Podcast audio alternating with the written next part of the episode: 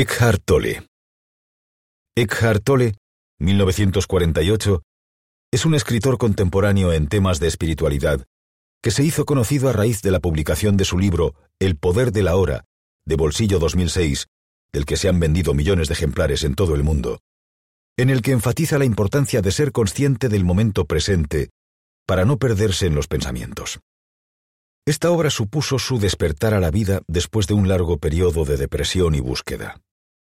A partir de entonces, abandonó su puesto de trabajo como investigador en la Universidad de Cambridge y empezó a dedicarse a dar seminarios y conferencias por todo el mundo, destacando la importancia de hacernos dueños de nuestros pensamientos y de vivir el momento, el aquí y ahora, ya que es lo único que existe. La filosofía de Eckhart Tolle bebe de fuentes como Jiddu Krishnamurti y Ramana Maharshi, o las reflexiones del poeta persa Rumi o Barry Long.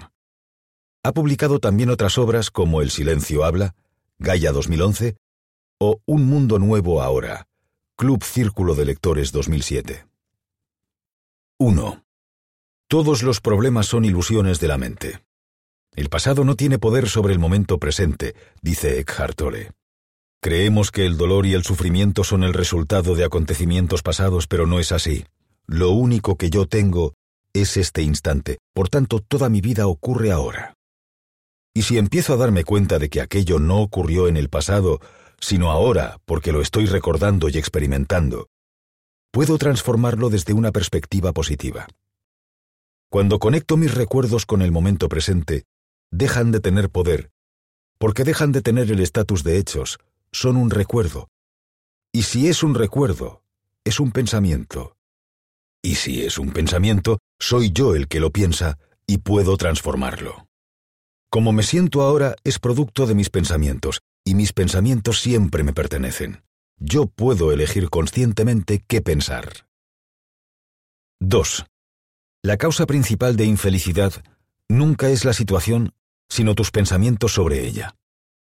Aunque cueste aceptarlo, no se cae en depresión, la depresión se crea. Y se crea con nuestros pensamientos acerca de las situaciones que vivimos. Ante las mismas circunstancias, hay personas que se hunden y otras las utilizan como crisis de crecimiento y madurez. Conviene recordar aquí también las palabras de la obra El Guerrero Pacífico de Dan Millman, Sirio 2013. Ni tu decepción ni tu cólera son provocadas por la lluvia. La lluvia no es más que una manifestación normal de la naturaleza. Tu decepción a causa de la merienda estropeada y tu alegría al regresar el sol son ambas fruto de tus pensamientos. Somos responsables de lo que pensamos y de lo que sentimos.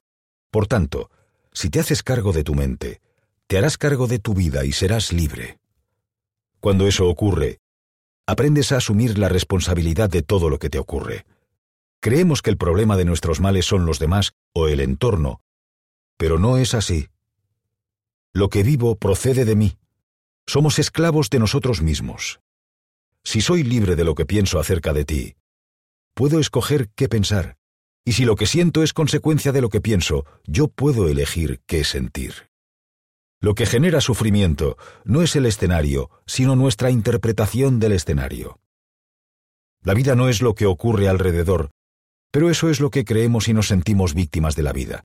No nos damos cuenta de que la vida nace dentro. Como dice Tole con clarividencia, el mayor obstáculo para la iluminación es la identificación con la mente. No eres lo que piensas. 3. Sea lo que sea lo que el momento presente contenga, acéptalo como si lo hubieras elegido. Cada momento es un regalo. Todo ocurre tal como debería ocurrir en cada instante. La vida nos pone en el camino las experiencias que más necesitamos para la evolución de nuestra conciencia. ¿Cómo saber si esta es la experiencia que necesitamos? Porque es la experiencia que estamos viviendo en este momento. Eckhart Tolle escribe, Algunos cambios parecen negativos en la superficie, pero te darás cuenta de que se está creando espacio en tu vida para que algo nuevo emerja. Lo que una oruga llama el fin del mundo, nosotros lo llamamos mariposa. El reconocimiento y la aceptación de los hechos te dan libertad respecto a ellos. Tole concluye, Practica la presencia ahora. Abraza el lugar donde ocurre la vida. La no resistencia es la clave para el mayor poder en el universo, y añade, la mayoría de la gente confunde el ahora con lo que ocurre en el ahora, pero son dos cosas distintas. El ahora es más profundo que lo que ocurre en él. Es el espacio en el que ocurren las cosas. Por tanto, no confundas el contenido de este momento con el ahora. El ahora es más profundo que cualquier contenido que surja de él. 4.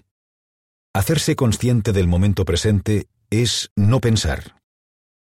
Hay gente adicta a pensar, a pensar constantemente, y es una adicción fuerte. Casi todos somos capaces de experimentar, aunque sea por un momento muy pequeño del día, lo que significa estar sin pensamiento y al mismo tiempo ser plenamente conscientes. De eso se trata, de reducir los procesos mentales al máximo. Conseguir espacios sin pensamientos en la mente, no inconscientes, sino conscientes, pero sin proceso mental. Ser conscientes sin pensar, sin identificarse con el pensamiento, sin dejar que el ruido de la mente nos domine. Las personas que no consiguen esos espacios sin pensamientos, aunque sea a franjas entre dos pensamientos, son personas con problemas psicológicos. La pregunta inmediata es, ¿cómo acallar la mente? ¿Cómo anestesiar todos esos pensamientos? Las personas somos seres de hábitos y los hábitos se construyen por repetición con constancia y paciencia. Es fundamental desarrollar el hábito de no pensar. Para ello, lo primero de todo es tomar conciencia de que a lo largo del día, como acabamos de comentar, existen esos espacios sin pensamientos aunque sean escasos. A veces se producen cuando estás mirando un árbol, el cielo o las nubes. Después, se trata de buscar esos espacios activamente, en actividades que se hacen normalmente como lavarse las manos, tomar un café o subir en el ascensor, tomando conciencia del acto y del momento, sin hacer de ello un medio para un fin, sino un fin en sí mismo. El sumatorio de todos estos momentos, que son muchos a lo largo del día, va produciendo un cambio. Todos esos momentos en los que no pensamos, sino que estamos conscientes sin pensar, van dando lugar a un estado de conciencia pura. Según Eckhart Tolle, es más importante tener muchos momentos pequeños durante el día que estar en una meditación de media hora cada día y luego pasarse el día sin tener espacios. Y añade, donde antes habitabas en el tiempo y hacías breves visitas a la hora, ten tu morada en el ahora, y haz breves visitas al pasado y al futuro, cuando sea necesario para tratar aspectos prácticos de tu situación en la vida. 5. Tienes mucho que aprender de tus enemigos.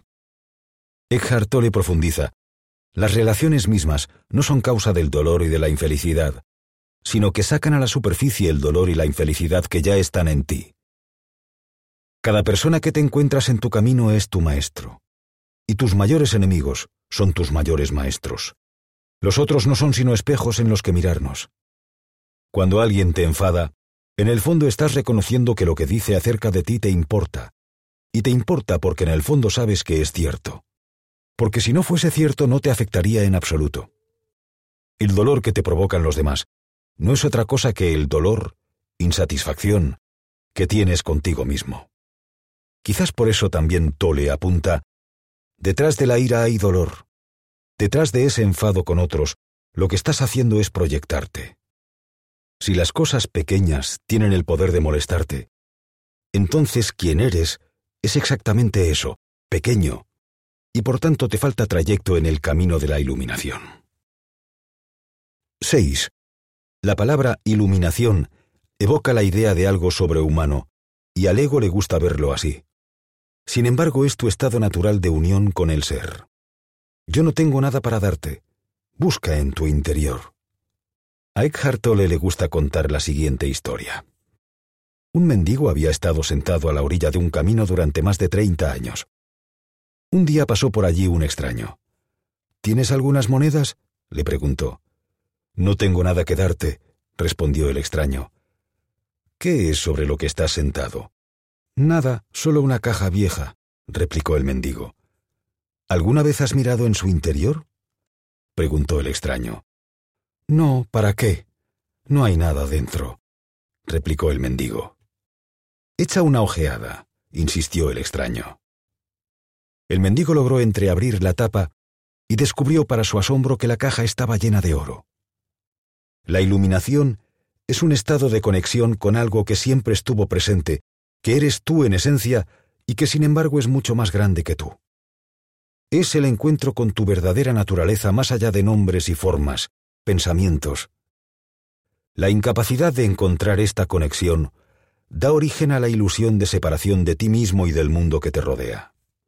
Te percibes entonces como un fragmento aislado y surge el temor y el conflicto producto del ego. Los que no han descubierto su verdadera riqueza son mendigos, aun cuando tengan gran riqueza material. Buscan en esa riqueza la validación, la seguridad o el amor, mientras en su interior tienen un tesoro que no solo incluye todas esas cosas, sino que es infinitamente más grande que cualquier cosa que el mundo pueda ofrecer. 7. La muerte es un despojo de todo lo que no eres. El secreto de la vida es morir antes de morir, descubrir que no hay muerte. Todo lo que no eres es tu ego, esto es, las formas con las que te identificas. Tole lo explica así. El ego no es más que eso, la identificación con la forma, es decir, con las formas de pensamiento. A medida que uno va creciendo, va formándose una imagen mental de sí mismo, basada en su condicionamiento personal y cultural. A este yo fantasma lo llamamos ego.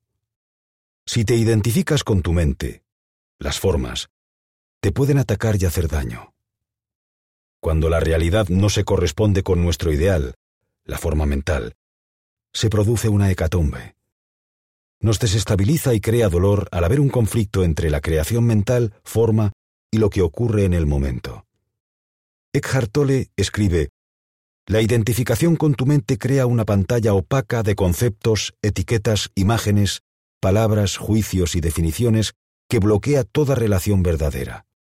Se interpone entre usted y su propio yo, entre usted y su prójimo, entre usted y la naturaleza, entre usted y Dios. La idea que hay detrás de morir antes de morir significa tirar abajo las estructuras que han dado forma a nuestra existencia, sustentadas por los pensamientos formados. Si tan solo nos limitáramos a observarlos y a convertirnos en testigos de ellos, ya estaríamos dando un paso de gigante hacia la iluminación. Si no te identificas con la forma, pensamientos, lo que queda es lo eterno que no tiene forma. Y como dice Eckhart Tolle, entrar en eso conscientemente es encontrar la muerte antes de que la muerte te encuentre a ti. Y si entras ya en la dimensión que no tiene forma y has entrado en la muerte, te das cuenta de que lo que llamamos muerte en realidad es la vida, es la vida sin forma. La muerte física es solamente la disolución de la forma y queda la vida, la vida eterna. Por eso la muerte, incluso la de alguien querido, es siempre una posibilidad de realización espiritual. Detrás de cada muerte se esconde la gracia. 8. Toda adicción surge de una negativa inconsciente a enfrentar el dolor y salir de él. No importa a qué sustancia sea usted adicto, alcohol, comida, drogas o una persona. Usted está usando algo o a alguien para ocultar su dolor. Toda adicción es una forma de huida para no enfrentar la realidad. Y el problema es que la huida alivia, pero no cura. Hacer como si el dolor se hubiera ido solo empeora su castigo cuando vuelve, lo que sin duda hará y de forma más virulenta si la causa no se ha eliminado. Jiddu Krishnamurti decía, huir del temor es solo acrecentarlo. Lo relevante es que ese dolor procede de la interpretación que damos al mundo, es decir, de nuestros pensamientos, creaciones mentales, del conflicto entre cómo es la realidad y cómo creemos que debería ser. Nada puede hacerte daño sin tu consentimiento, eres tú y solo tú quien creas esos pensamientos en tu mente que te destruyen y hacen daño. El mayor enemigo para superar cualquier adicción es la negación de la realidad, es decir, la no aceptación. Solo abandonando la resistencia y tomando conciencia de que tú no eres tus pensamientos, tu ego, puedes descubrir tu invulnerabilidad al entorno y a los demás, y que ese dolor no sea dolor. 9. No busques la felicidad. Si la buscas no la encontrarás porque buscarla es la antítesis de la felicidad. ¿Qué es la felicidad? La felicidad es ahora, porque no existe otro momento fuera de la hora, y no estar aquí, en este instante, es estar en ningún sitio. Por tanto, la felicidad consiste en estar plenamente consciente en el momento presente. Además, solo creando un buen presente se puede crear un buen futuro, ya que éste no es sino el resultado de la sucesión de todos los momentos presentes. El poder para crear un futuro mejor siempre se encuentra disponible en el presente. Eckhart Tolle nos deja algunas reflexiones interesantes al respecto. La preocupación aparenta ser necesaria, pero no sirve a ningún propósito útil. La única preocupación debería ser estar imbuido en el presente. Simplemente sé y disfruta siendo. Si estás presente no tienes ninguna necesidad de esperar. También nos dice, cuando entras en el ahora, sales del contenido de tu mente. La corriente incesante de pensamientos se apacigua. Finalmente, no te preocupes por el fruto de tus acciones. Mantente atento a la acción misma. El fruto ya vendrá cuando corresponda. 10. En lugar de preguntarte qué es lo que quiero de la vida, una pregunta más poderosa es ¿qué quiere de mí la vida? El planteamiento es diametralmente opuesto a cómo lo afrontan la mayoría de las personas. La felicidad, éxito, está muy relacionada con tener una vocación clara unida a un propósito, mezcla de pasión y contribución, y luego estar al ciento por ciento inmersos en el presente. Quienes se plantean la vida así están mejor enfocados. James Champy revela en su libro Ambición, los secretos de los grandes líderes, Gestión 2000-2001, que las habilidades de líderes como Ted Turner, Michael Dell o Jack Welch son menos importantes que el hecho de que todos ellos poseen una vocación clara, que los motiva en todo lo que hacen, que deriva en un gran compromiso que les lleva a dar lo mejor de sí mismos. También Harold Kushner en Cuando a la gente buena le pasan cosas malas, los libros del comienzo 2008, escribe, Nuestras almas no están hambrientas de fama, confort, riqueza o poder. Estas recompensas crean casi tantos problemas como resuelven. Nuestras almas están hambrientas de significado, de saber cómo vivir, para que el mundo sea por lo menos un poco distinto tras haber pasado nosotros por él.